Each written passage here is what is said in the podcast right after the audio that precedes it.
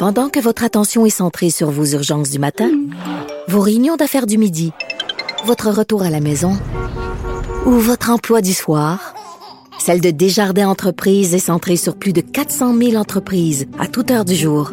Grâce à notre connaissance des secteurs d'activité et à notre accompagnement spécialisé, nous aidons les entrepreneurs à relever chaque défi pour qu'ils puissent rester centrés sur ce qui compte, le développement de leur entreprise. On est donc de retour à La hausse sur la colline et pour euh, poursuivre, nous recevons l'expert en gouvernance des organisations et aussi ancien président de la Caisse de dépôt, Monsieur Michel Nadeau. Bonjour, Monsieur Nadeau. Bonjour, bonjour. Euh, Monsieur Nadeau, on vient d'entendre le ministre Fitzgibbon commenter le départ euh, d'un autre siège social, malheureusement, celui de, Fordia, une, entreprise qui fabrique des équipements miniers. Donc, euh, on les voit partir vers vers la Suède. dans ce cas-ci, ça semble être un problème de relève d'entreprise. Pourquoi on a un problème à ce niveau-là au Québec, Monsieur Nadeau?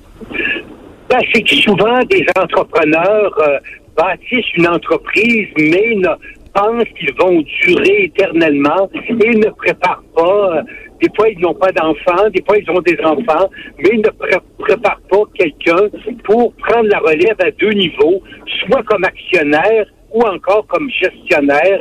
Et là, ben, arrive un moment donné, puis euh, là, ils se disent et ils veulent absolument quitter la compagnie. Et là, ça va pas très bien des fois. Et là, ils vont voir la caisse, ils vont voir d'autres, puis ils disent euh, achetez-nous, puis tout ça. Ben, et là, ben, c'est pas que la caisse ne dit pas toujours oui dans tous les cas. Évidemment, le mandat de la caisse, c'est de préserver, dans la plus grande mesure du possible, le plus grand nombre de sièges sociaux au Québec. Mais à un moment donné, il est important que la Caisse fasse aussi des bonnes transactions financières. Or, dans le cas de Fordia, il semble que ça n'aura pas été pour la Caisse une bonne transaction financière. Oui, puis ce qu'on ce qu'on comprend aussi de, de M. Paquette, qui était le, président de cette compagnie-là depuis une trentaine d'années, c'est qu'ils auraient voulu que la Caisse rachète tout, si on comprend bien. Puis je pense que la, Caisse de dépôt, à, quelques exceptions près, ne veut pas être nécessairement actionnaire majoritaire ou complètement avoir la, direction d'une entreprise sous sa responsabilité. Exactement. Alors, la caisse, bon, d'abord, il faut, faut, voir comment va la compagnie. Évidemment, Fordia vend de l'équipement de forage et euh, dans beaucoup de cas, euh, il n'y a pas beaucoup de mines qui s'ouvrent par le cours des métaux. Il n'y a pas beaucoup de projets actuellement. Alors, donc, je ne connais pas le bilan euh, de, de Fordia, mais je pense qu'il doit y avoir un peu de rouge dans les états financiers de Fordia. Alors, ça, c'est un premier point. Deuxièmement, la caisse moi, je suis, à la caisse, on a de l'argent, mais on n'a pas l'expertise pour gérer 250 employés à Montréal dans, dans des usines pour fabriquer des, des, des, des, trucs de forage euh, pour l'industrie minière. Donc, ça prend quelqu'un. Et là, dans le cas, les, les, les, dirigeants de Fordia voulaient partir immédiatement à la retraite.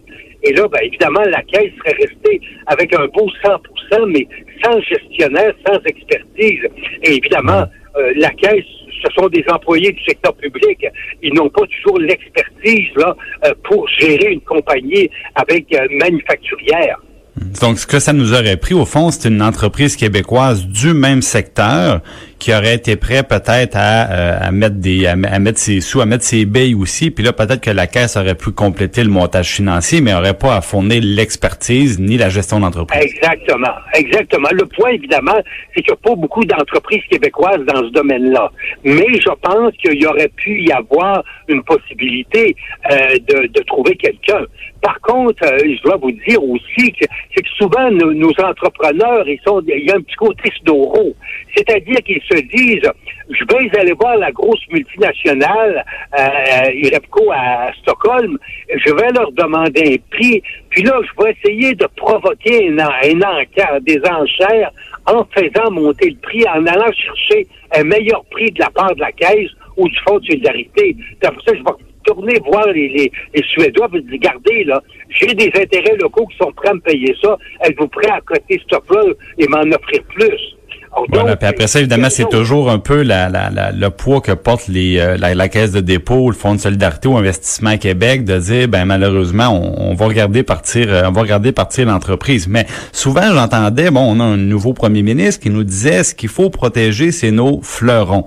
Et euh, sauf que ça pose la question, qu'est-ce que c'est un fleuron au Québec? Est-ce que toutes les entreprises sont des fleurons? Est-ce que, est-ce que dans ce cas-ci, Fordia est un fleuron? Non, je pense que c'est un petit fleuron, si vous voulez.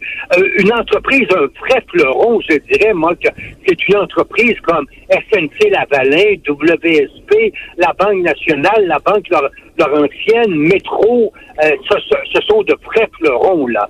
Euh, ce sont des entreprises qui ont un impact, un impact énorme au Québec qui ont plusieurs centaines d'employés, qui donnent beaucoup d'argent aux avocats, aux comptables, en publicité, en dons philanthropiques, etc. Donc, il est important pour euh, la, euh, que le siège social, le centre de décision demeure. Quand Rio Tinto était un fleuron, mais là, celui-là, on l'a perdu.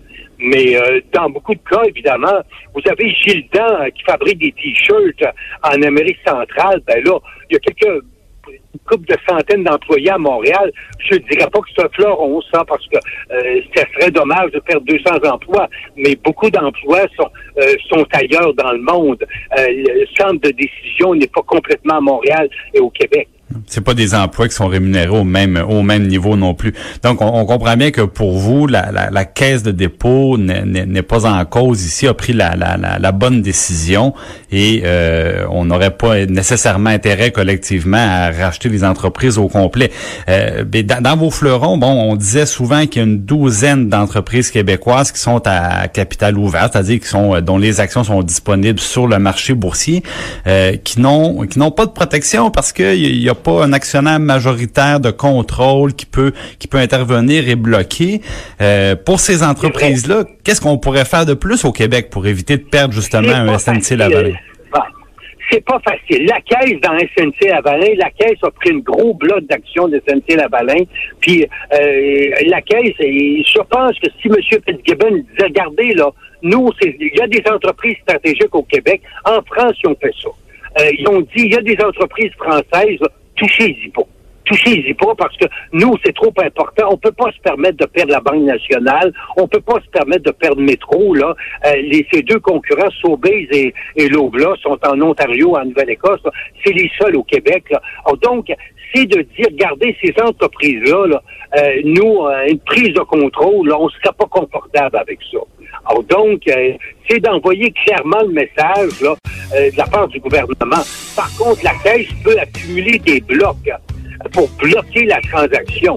Alors, dans ce cas-là, si la Caisse a 15-20% ben là, évidemment, pour l'acquéreur, ça va être difficile beaucoup plus beaucoup plus difficile. Donc, ça sera peut-être à, suivre pour le, soit le, des mesures peut-être dans le cadre du prochain budget ou euh, concernant la, mission de la, caisse de dépôt. Euh, on, pourra se reparler à ce moment-là. Merci beaucoup, Michel Nadeau. Avec grand plaisir. Bonne, bon après-midi. Au revoir. Merci. Donc, c'est ainsi que se termine euh, notre émission pour aujourd'hui. Merci à l'équipe, à Joanne Henry à la mise en onde, à Alexandre Morinville à la recherche. Vous pouvez toujours nous réécouter sur euh, notre application Internet. Euh, en tout ou en partie, les segments sont disponibles. On va poursuivre après la pause avec l'émission de Sophie Durocher. On n'est pas obligé d'être d'accord. À demain tout le monde.